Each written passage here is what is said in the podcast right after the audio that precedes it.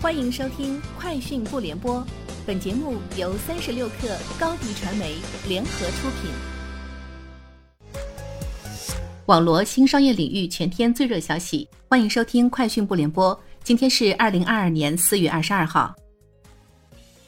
据中国汽车工业协会统计分析，二零二二年三月商用车产销同比明显下降。二零二二年三月商用车产销三十六万辆和三十七万辆。环比增长百分之二十九点二和百分之四十七点七，同比下降百分之三十八和百分之四十三点五。在商用车主要品种中，货车和客车产销环比均呈快速增长，同比均呈较快下降。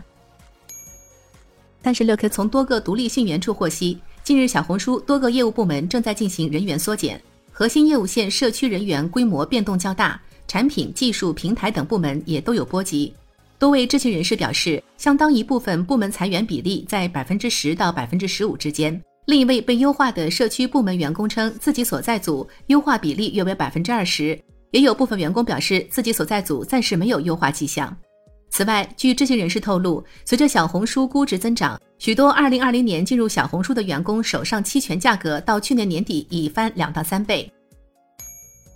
近日，由永辉技术团队自主研发的全链路零售数字化系统 YHDOS 已在福建、四川、北京、上海、重庆等地进行了规模性的投入使用。目前，YHDOS 系统接入的门店涉及永辉旗下所有业态及仓店形式的业务，达成了全场景覆盖的目标。在 YHDOS 系统自研的基础上，永辉技术团队开发了数字化用工、智能订货、库存精细化管理等功能。该系统预计二零二二年内覆盖全国门店，目前已进入大范围推广阶段。据报道，此前由于显示驱动器 IC 短缺，京东方的面板产量自二月以来有所下降。消息人士称，面板的良率似乎也是一个问题。京东方的生产问题预计至少会持续到五月。京东方预计今年将为 iPhone 供应三千万片 OLED 面板，但如果这种情况持续下去，这一目标或难以实现。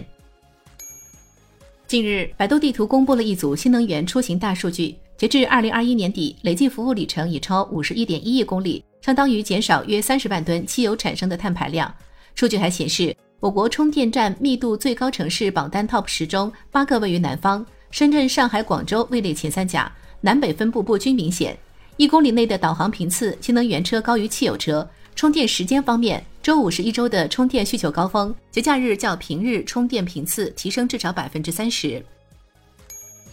据报道，作为其收购推特公司尝试的一部分，埃隆·马斯克成立了三家控股公司，这可能为其提供了一条将其所有商业企业置于单一母公司之下的道路。马斯克提交给特拉华州的记录显示，这三家控股公司已于本周在该州成立。早在二零一二年，马斯克就考虑过创建一个母公司。二零二零年，他说将其命名为 X 是一个好主意。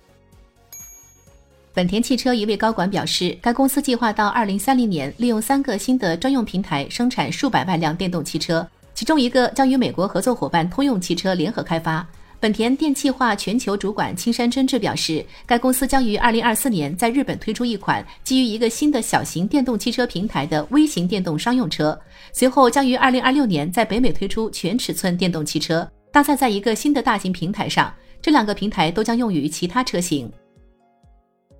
以上就是今天节目的全部内容，下期见。你的视频营销就缺一个爆款，找高低传媒，创意热度爆起来，品效合一爆起来。微信搜索高低传媒，你的视频就是爆款。